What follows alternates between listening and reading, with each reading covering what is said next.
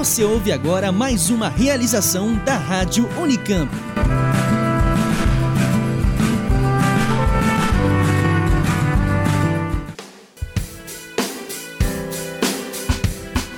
Está no ar mais uma edição do programa Oxigênio. O programa Oxigênio agora é apresentado em dois formatos diferentes. Há duas semanas, inauguramos o formato de uma grande reportagem com entrevistas e comentários sobre um tema único. Estreamos esse modelo com um tema para lá de atraente, que foi o Guia do Mochileiro das Galáxias, que é uma série de cinco livros escritos pelo escritor e comediante britânico Douglas Adams. O programa trouxe várias curiosidades sobre o livro, que na verdade teve início como um programa da rádio BBC, e sobre o autor. Mas como nós temos vontade de falar sobre outras coisas diferentes, resolvemos alternar esse modelo com um giro de notícias, que é o que iremos apresentar hoje. Ou seja, a cada 15 dias, nossos ouvintes vão ter um oxigênio diferente. Iremos selecionar alguns temas sobre ciência, tecnologia, cultura, política científica, para comentarmos aqui com vocês. Estaremos sempre em três ou mais colegas. Podemos ainda trazer alguns convidados ou fazer entrevistas para ilustrar esses temas que iremos discutir com vocês. Hoje eu estou aqui com vocês. Eu sou Valério Paiva, sou jornalista aqui da universidade e trabalho como repórter do portal e do jornal da Unicamp. Eu sou Beatriz Guimarães, eu sou jornalista e eu faço um mestrado em divulgação científica e cultural no Laboratório de Estudos Avançados em Jornalismo Labjor. Eu sou a Sara Lima, eu sou bióloga, faço especialização em jornalismo científico no Labjor também. Eu sou Simone Paloni, sou pesquisadora do Laboratório de Estudos Avançados em Jornalismo da Unicamp. E nós agradecemos também a colaboração nesta edição da Carol Gama, do Roberto Takata e da Maria Letícia Bonatelli, que nos ajudaram a montar a pauta dessa edição. Então vamos começar. Sara, o que você trouxe para a gente de informação extremamente importante para os nossos ouvintes? Então, é, os nossos ouvintes talvez já tenham ouvido de um, de um, estudo que saiu recentemente sobre um menino com uma doença gravíssima de pele que chama epidemólise bolhosa, que teve sua pele completamente é, substituída e teve sua doença genética curada usando é, terapia gênica. Vocês já ouviram falar dessa, dessas notícias? Já, já. E era um menino sírio, né, que foi para refugiado, foi para Alemanha. Isso. E lá ele conseguiu o tratamento, não foi isso? Esse menino foi admitido no Hospital Pediátrico da Universidade de Ruhr, em Bochum. E os médicos dessa universidade, os cientistas dessa universidade, procuraram um outro grupo na Itália, na Universidade de Modena. Esse grupo, em uma escala muito menor, ele tinha sido bem sucedido em é, usar a engenharia genética de células tronco. Então, você corrige o problema em células tronco, que são retiradas da pele das pessoas.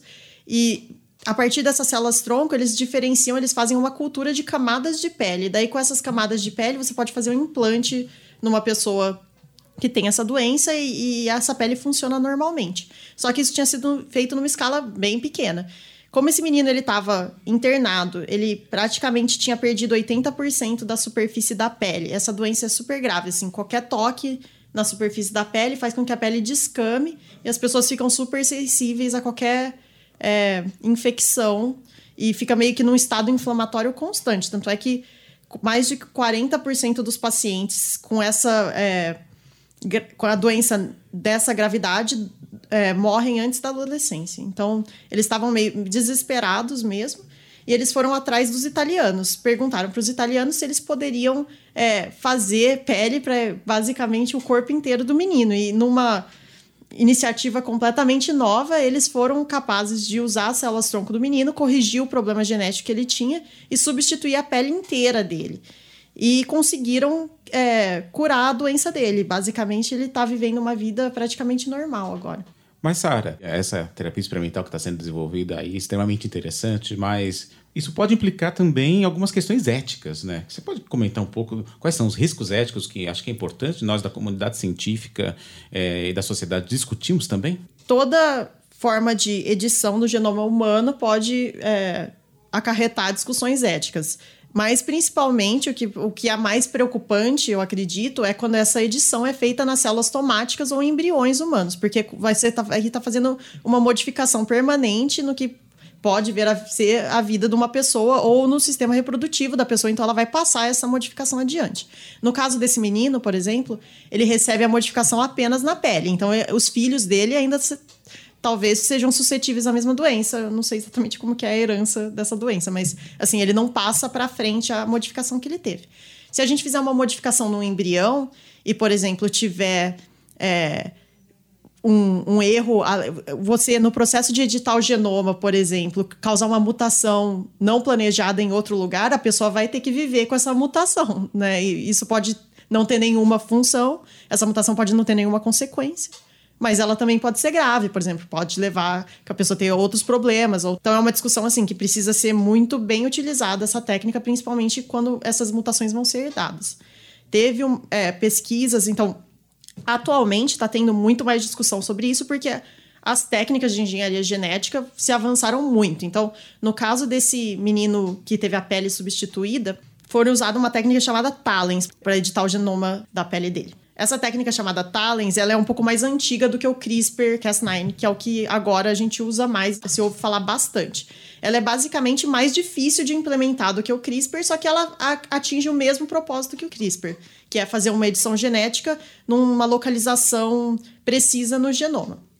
E o CRISPR é que ele é muito fácil de usar, ele é muito amplamente, ele, ele funciona em quase todos os organismos que foram testados a implementação dele é muito mais tranquila. Então, o fato de a gente ter uma, uma tecnologia que funciona tão bem acaba levando a perguntas de quando a gente deve usar essa tecnologia. Exato. E qual vai ser no futuro o efeito disso que ainda não tem esses estudos de longo prazo, né? Sim, isso é uma preocupação. Agora tem sido tem, tem tido algumas melhoras nesse, nesse aspecto, mas no começo uma grande preocupação é uma coisa que se chama off-target mutations, que é, são mutações fora do local intencionado que você fez a mutação. Então, alguns estudos mostravam que quando você usava a CRISPR para editar uma, um local partic particular do genoma, você também acabava causando por erros né, da, da proteína que está envolvida em cortar o genoma ali para fazer edição, acabavam surgindo outras mutações não intencionadas. Então, você quer diminuir muito a incidência disso para que não haja uma mutação, por exemplo, num gene que vai é, ser importante para proliferação celular. Isso pode causar um câncer se as células começam a se proliferar é, discriminadamente, porque agora elas não têm mais aquele gene que era importante para a proliferação correta delas. Então, existem vários riscos assim. E também existe o problema de como a gente entrega essas tecnologias de engenharia genética para um tecido particular. Por exemplo, na pele é mais fácil, porque você implanta a pele direto em você. Mas se é no cérebro, você vai usar um vírus que só atinge o cérebro, ou você vai ou editar coração, o seu corpo inteiro. No isso. Fígado. É, então é, é mais complicado. Mas, assim, é, uma história que eu tenho particular minha com, com a minha experiência com CRISPR é que, da, da perspectiva de quem não é cientista, é, é, difícil às vezes de entender isso, porque existe muita é, animação né, com essa te tecnologia de engenharia genética, principalmente com o CRISPR. E quando eu entrei em contato primeiro com essa tecnologia, eu estava num congresso e teve meio que um workshop de última hora por, e vários grupos vieram apresentar e basicamente o que tinha em comum é que cada um fez CRISPR de um jeito completamente diferente. Eles tinham estratégias completamente diferentes, mas a de todo mundo funcionou. E isso é muito incomum em ciência, porque em uhum. ciência você, você chuta a bola 20 vezes para fazer o gol uma vez, sabe? A gente acaba sempre ouvindo a história de sucesso, mas por trás de cada história de sucesso tem 20, 30, 100 fracassos, né? Uhum. Porque a gente tá muito. Não tem assim você está muito na, na, no limite do conhecimento, então a chance de erro é enorme, né? Você erra muito mais do que você acerta. E quando todo mundo conseguiu acertar meio que de primeira, a gente viu que é uma tecnologia muito inovadora, assim, muito importante, porque é, é muito robusta, ela, ela funciona muito bem. Assim, a gente nunca conseguiu uma edição genética que funcionasse tão bem em tantas situações, em tantos organismos quanto o CRISPR.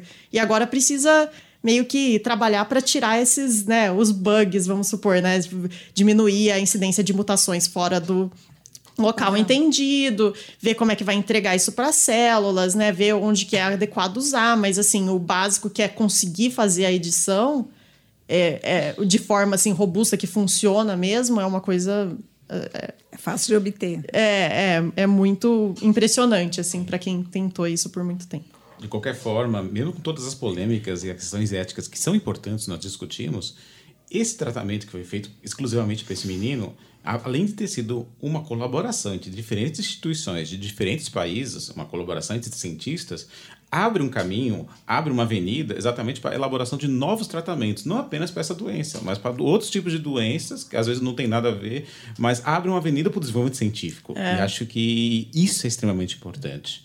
Novos tratamentos podem vir a surgir a partir desse experimento. Com certeza. E, Valério, acho que teve é, eu tenho ouvido falar de casos agora de terapia gênica para doenças de degeneração da retina, hemofilia. Teve duas meninas com leucemia, que teve um gene uh, tumoral que foi removido através de terapia gênica. Algumas distrofias musculares. Então, tem muitas doenças genéticas e congênitas, que geralmente doenças congênitas são gravíssimas, né? Apesar delas serem raras, elas podem ser bem raras, mas elas são bem graves. Mas então abre a porta para muitos outros tratamentos, com certeza. Só lembrando o nosso ouvinte que o Oxigênio de número 38 trouxe uma reportagem bem interessante sobre CRISPR e, e engenharia genética. Para quem quiser entender um pouco mais, vale a pena voltar e ouvir. E aproveitando, virando a página, né? Agora para outros assuntos, né? Bia, você também tem um outro tema para discutir com o nosso ouvinte, né? É isso mesmo, gente. Hoje eu escolhi falar com vocês sobre uma pesquisa que foi feita na Universidade de Cambridge recentemente, ainda está em andamento, né? é, comandada pela pesquisadora Alison McIntosh e os outros colegas da Universidade de Cambridge, no Reino Unido. Através da tomografia computadorizada, eles fizeram uma comparação da estrutura óssea de mulheres que viveram entre o Neolítico e a Idade do Ferro, lá na Europa, com atletas da atualidade e também mulheres sedentárias da atualidade, que não praticam esportes. E é, considerando principalmente aspectos do, do úmero e da tíbia, né? Esse estudo foi publicado na, na quarta-feira, dia 29 de novembro, no periódico Science Advances. E aí, o que, que eles descobriram? Com relação às pernas, em todos os períodos pré-históricos, os sinais de esforço físico foram pequenos. É, ou seja, não muito diferentes em quem hoje em dia faz só uma caminhada ou, ou anda de um lado para o outro no dia a dia. Assim, não foi muito diferente. Agora, quando eles iam olhar os membros superiores, os braços dessas mulheres do Neolítico Europeu, eles eram 30% mais fortes do que as mulheres não esportistas de hoje e 15% mais fortes do, do, que as remadoras profissionais de hoje. Nossa. Ou seja, a gente pensar numa, a gente pensar mais ou menos numa mulher com pernas de sedentária e, um, e o, os braços de uma remadora profissional. É muito interessante pensar isso. E por que, que esse estudo é tão interessante? A Alison McIntosh falou que é muito comum que se faça estudos de estruturas ósseas comparando estruturas de homens e mulheres de determinada época histórica. E aí fica naquela história de achar que a estrutura dos homens é mais robusta porque eles faziam um trabalho braçal e as mulheres não, faziam um trabalho um pouco mais leve, mais doméstico ou nem faziam algum, nenhum trabalho, né? E ela fala que é importante ela comparar é, mulher com mulher, né, de, de uma época histórica é, anterior e de agora, porque é, a gente é, pode se inferir. É, porque assim não se subestima o trabalho, vê-se é, é, organismos de, um mesmo, de uma mesma biologia. Então, o que, que ela considerou?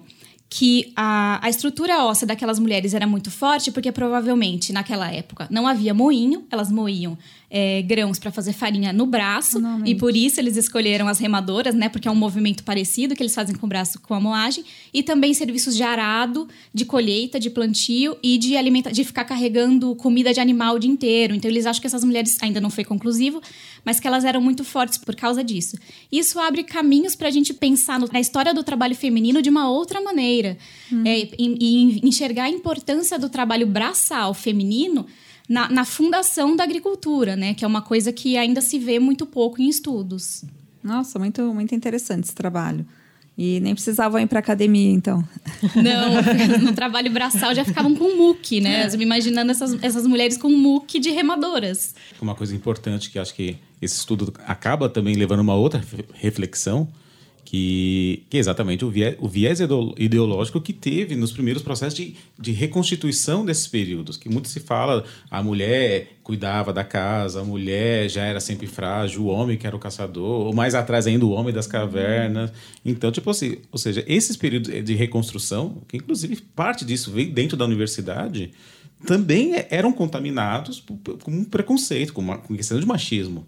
E acho que esses estudos agora, mais aprofundados, inclusive estudando a estrutura óssea é, dos corpos preservados, aí a gente vê exatamente que não é bem isso. Neutra essa neutralidade não existe, a gente não sabe. Exatamente. Então, acho que é exatamente até a própria academia também rever um pouco dos seus conceitos, dos seus erros que cometeu.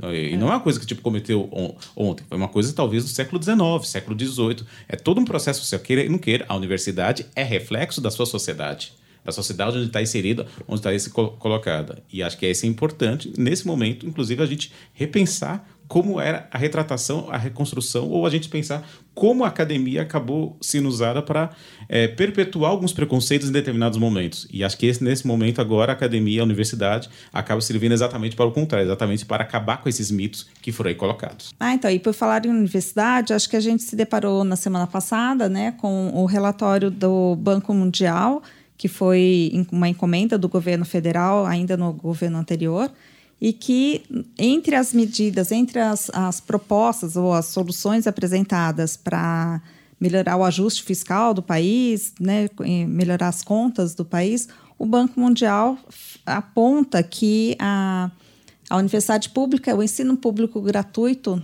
né, é, estaria gerando mais gastos do que deveria, e, e eles propõem, então, até o, a, a cobrança de mensalidade né, do, das universidades públicas.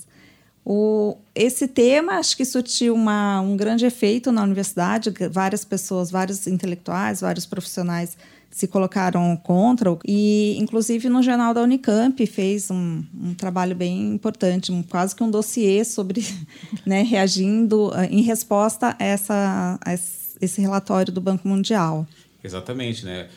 né? Nesse último dia 30 de novembro, né, foi ao ar exatamente no Jornal da Unicamp, que está hospedado dentro do portal da nossa universidade, né? Um dossiê onde nós escutamos, nós ouvimos alguns especialistas dentro da academia, né? Desde, por exemplo, o Jamil Cury, né, que é o presidente da Sociedade Brasileira do Progresso da Ciência, o reitor da universidade, o professor Marcelo Nobel, e outros pesquisadores aqui, como o Renato Pedrosa, a Dirce Zan, entre outros, né, que inclusive comentam esse texto, esse relatório e colocam suas contradições exatamente para desmistificar o que está aí colocado. Acho que é uma espécie de dossiê acho que vale muito a pena para colaborar com o debate, porque querendo que esse relatório, que pega outros aspectos do governo brasileiro, do Estado brasileiro, mas em nenhum momento se colocou a dialogar com nenhum desses setores, muito menos com o conjunto da universidade, que, por exemplo, coloca algumas coisas polêmicas, por exemplo, ah, que a universidade, o conhecimento que a universidade produz é muito caro comparado com outros locais, só que aí você não, é, você não fala do desenvolvimento de uma ciência, de uma tecnologia dentro de um país como o Brasil. Ao mesmo tempo, eles colocam também que tipo a boa, uma, uma parcela importante da universidade, do público da universidade, tem poder aquisitivo mais alto. Só que aí, por exemplo, não entra na discussão sobre, por exemplo, as políticas inclusivas que outras universidades já aderiram é, há vários anos e a Unicamp está aderindo agora, como cotas e outras formas de ingresso no vestibular, na graduação e na pós-graduação, que vai mudar o perfil da universidade vai mudar o perfil do aluno e, queira ou não queira, em algum momento vai mudar, inclusive, o perfil do desenvolvimento científico que é feito aqui dentro da universidade. Então, esse relatório já é extremamente problemático por causa disso, porque deixa de considerar isso. E, é e considera e compara com o ensino particular, sendo que nós sabemos que quase 90% da ciência desenvolvida no Brasil é dentro das universidades públicas. E mesmo do pouco que é desenvolvido nas particulares, ainda é concentrado em poucas instituições que são instituições de extremamente respeito. Porque a maioria das, das universidades no Brasil ainda são voltadas exclusivamente para a graduação e não para o desenvolvimento da ciência, né? É, eu acho que esse é um ponto que vários desses entrevistados pelo jornal da Unicamp coloca e, e também no artigo do professor é, Peter Schultz, que também tem uma coluna no jornal da Unicamp, e ah, na própria fala do professor Marcelo Nobel, que é o reitor da universidade, que gravou um podcast sobre isso, que é a questão da, dessa comparação que, na verdade, não faz muito sentido, porque a, a universidade pública né, é, acaba investindo muito em pesquisa e em extensão, que são duas áreas que poucas vezes a, a universidade privada investe, né? E eu acho que aí é quase uma opinião pessoal, que não é, é é, que o país precisa pensar né, que é, na, dinheiro usado na universidade pública é, não, é, não é gasto, é, é, investimento, né? Porque é pensando no futuro, né? É, com certeza, sim. Você vê que o gasto com o Brasil, em geral, com ciência, é muito inferior, né? O gasto dos grandes países desenvolvidos. Mesmo querendo cortar ainda mais, quando você olha o que gasta hoje, é tipo umas três vezes menor, eu acho. Tem que olhar a estatística, mas com certeza é muito menor do que o que é gasto nos países desenvolvidos. E eles entendem que é, investir em ciência, tecnologia, inovação, e isso é feito largamente nas universidades aqui e lá fora também. É um investimento com o desenvolvimento do futuro, porque a gente vai ficar para sempre sendo a nossa economia agrária, a gente nunca vai participar desse mercado tecnológico da inovação. Então, está querendo cortar as mensalidades, a proposta de colocar mensalidades também vai meio contra a tendência das universidades, que são se tornar um ambiente mais inclusivo, né? E, além disso, a minha experiência lá fora, que eu fiz doutorado nos Estados Unidos, é que é, as mensalidades estão ficando cada vez mais caras e muitos dos alunos estão saindo do, da graduação extremamente endividados. Então, assim, lá tá tendo um pro problema grande com esse tipo de coisa, do tipo, a, antiga, a geração passada conseguia sair da universidade, conseguir um emprego, comprar uma casa, sabe? Aquela vida meio mais certinha, assim, certinha entre aspas, mas aquela vida mais, assim, programada, né? Você vai sair da universidade, você vai ser contratado, daí você vai comprar uma casa e ter uma família e tal. E a geração nova tá saindo da universidade super endividada. Ela não tem dinheiro para comprar uma casa, ela tá trabalhando para pagar a dívida da, da, da, da, que ela acumulou durante a graduação e às vezes a pós-graduação, que pode ser bem cara também. E, e daí ela fica meio ali. A, a, economia também já não tá lá essas coisas, então não tem mais emprego para todo mundo, né? Muito mais o pessoal acaba trabalhando nessa economia informal de fazer freelance, fazer isso, aquilo, uma coisa aqui, outra ali. Então, essa geração nova, assim, acho que a gente vê isso aqui no Brasil também, né? A gente tem muito mais dificuldade de engatar essa carreira e tal. E quão, quão mais vai ser difícil isso se você está lidando com uma dívida de milhares de reais? Porque aqui você também vai pensar o quê? Que os no, com o perfil de alunos que as universidades públicas têm hoje, que eles todos acumularam, quanto que vai ser uma mensalidade, ou cinco, quatro, cinco anos de educação. Uhum. Então você está pensando que esse pessoal vai acumular dívida, né? Vão pedir um empréstimo para para fazer graduação. É, é, uma, é um caminho inverso ao que deveria acontecer, o que a gente está tentando fazer na, na, na universidade, é. né? Que é justamente de tentar trazer mais alunos para a universidade. Ela tem que ser mais inclusiva, e não você criar mais barreiras, né, para inibir esse público, né? Sim. Ah, então, inclusive sobre essa questão da, das cotas, né, da, de processos mais inclusivos, acho que o Valério tá, tem mais informação sobre isso. Exatamente. Inclusive, você pode acompanhar no jornal da Unicamp, dentro do site da Unicamp, do portal da Unicamp, www.unicamp.br/ju, não apenas essas informações sobre esse debate, sobre o financiamento da universidade, a partir dessa polêmica com o documento com o Banco Mundial, mas também um outro debate extremamente importante que está envolvido com a nossa universidade, que é exatamente a aprovação das novas formas de ingresso ao vestibular, que, que inclui, em especial, a, a, adoção de cotas, cotas raciais e outros tipos de cotas que estão sendo colocadas aí, onde, ao longo dos próximos anos, vai mudar o perfil do aluno que está ingressando dentro da universidade. E isso vai mudar, vai ter reflexos, outros tipos de reflexos dentro da universidade. Mas além da cota, com viés, com viés racial, que é toda uma forma que está sendo colocada exatamente para a gente reduzir a desigualdade social em nosso país, também vai ter um outro tipo de cota. Além da cota para a população negra, que é uma grande população que, inclusive, sempre foi marginalizada dentro do ensino público, quanto mais ainda dentro das universidades, nós vamos ter um, outro tipo de cota, que é a cota indígena, né, Bia? É isso mesmo, né? Teremos um vestibular indígena, que é muito importante porque no Brasil, é, como muitos devem saber, nós não temos só um tipo de educação. As comunidades indígenas possuem outras linguagens, possuem outro tipo de conhecimento possuem uma educação muito diferenciada. E aí chegou-se ao ponto de que não, não, não faz sentido ter um vestibular único para todas essas pessoas. Era uma forma de exclusão muito forte, né? Então, é, a partir de 2019, duas vagas da Unicamp é, em 16 cursos de graduação serão para alunos é, de, é, de origem indígena e também haverá um vestibular, é, um vestibular voltado a essas populações. E acho muito importante a gente abordar essa questão, porque é muito é, porque os indígenas têm que estar na universidade não só como forma de diminuir essas desigualdades, mas também como forma de trazer riqueza para a construção do conhecimento científico dentro da universidade como mostrou o mapa etno-histórico do Brasil e regiões adjacentes, que já é, já é antigo do século XX, mas que ganhou uma versão digital agora em setembro, o Brasil tem perdido diversidade na questão das línguas indígenas nos últimos anos. Aqui no IEL, que é o Instituto de Estudos da Linguagem da Unicamp, por exemplo, em agosto de 2017, também saiu uma notícia muito legal que a Unicamp recebeu o primeiro professor indígena, que é um professor convidado, que é o Selvino Cocage Amaral, que além de dar as aulas né, e, de, e de fazer uma série de trabalhos, ele está finalizando um dicionário escolar do dialeto caigangue paulista, que já vinha sendo elaborado aqui e ele vai dar essa finalização, que é falado apenas por cinco pessoas de uma comunidade indígena. Então, para a gente ver como que é importante a gente ter professores e alunos que têm essa origem para que esses estudos é, sejam abordados com maior valorização dentro da universidade, né?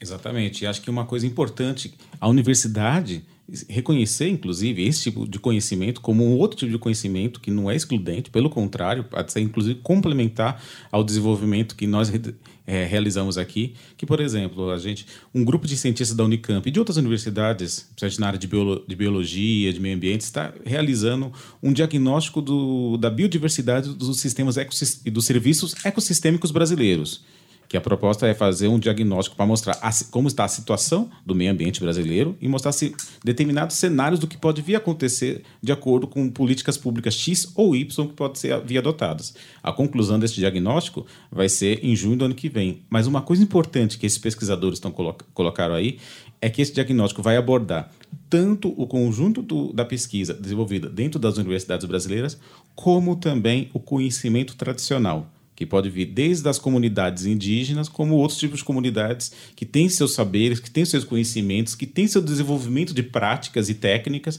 que é passado de geração em geração pelo interior do Brasil. Então, é, esse é um outro viés que é extremamente importante, que a universidade reconhece esse tipo de, de conhecimento, pode não parecer a ciência tradicional, mas acaba sendo uma forma de desenvolvimento, uma forma de conhecimento. E a gente está entendendo isso como uma forma de poder levar é, inclusive de trazer para dentro, como uma forma, inclusive, da gente poder criar novas técnicas, novos tratados, é, novas formas de para garantir o meio ambiente, para garantir a qualidade de vida, para garantir a cultura brasileira, né?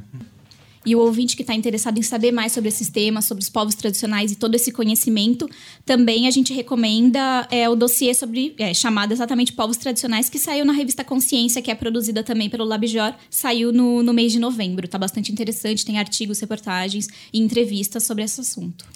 Todas as reportagens que a gente está mencionando aqui, a gente vai colocar os links na descrição do programa. E tem algumas notícias ainda que a gente tem, mais breves. Uma delas é sobre o, o Prêmio Jabuti, que saiu recentemente o resultado, e o vencedor da categoria Ciências da Natureza, Meio Ambiente e Matemática foi o jornalista Cláudio Ângelo, com o livro A Espiral da Morte, que é um livro que fala sobre questão do aquecimento global e das mudanças climáticas. E tem uma novidade sobre o tema que a gente abordou no nosso último programa, o Guia do Mochileiro das Galáxias o Guia vai voltar a ser uma série de rádio. Ele começou como uma série de rádio, agora ele volta comemorando seus 40 anos e vai ser produzido pela BBC. Ah, o ano que vem a gente vai ter o prazer de reviver as histórias do Guia mais uma vez. E lembrando, nunca esqueça da sua toalha. E a resposta é 42. E falando desses temas futurísticos espaciais, no próximo programa o nosso tema vai ser os transportes do futuro, né, Bia? É, então, no nosso programa 44 do Oxigênio, a gente vai tentar entender um pouco sobre como serão os carros, os aviões e os outros meios de transportes daqui a um tempo. Será que vão ser autônomos? Será que vão ser compartilhados, voadores, elétricos? Isso é. que a gente quer descobrir um pouquinho. Então, e vai lá na nossa página do Facebook, também vamos colocar no Instagram e no Twitter, que tem uma enquete sobre carros autônomos. Será que você ia será que você compraria um carro autônomo? Será que você confia nessas tecnologias para fazer as decisões para você? Você confia, Simone? É, mais ou menos, né? Mas acho que talvez seja mais fácil a gente confiar no, nas máquinas do que dos motoristas mesmo, né? A resposta ou mais dúvidas para isso veremos no próximo programa. É isso aí. Bom, vamos ficando por aqui. É, sou Simone. Até a próxima, pessoal. Eu sou a Sara. Tchau, pessoal. Até a próxima. Eu sou Beatriz. Muito obrigado pela companhia. Eu sou Valério Paiva e nos vemos na próxima edição do nosso programa Oxigênio. Muito obrigado a todos. E hoje contamos com os trabalhos técnicos de Ed Paulo Souza.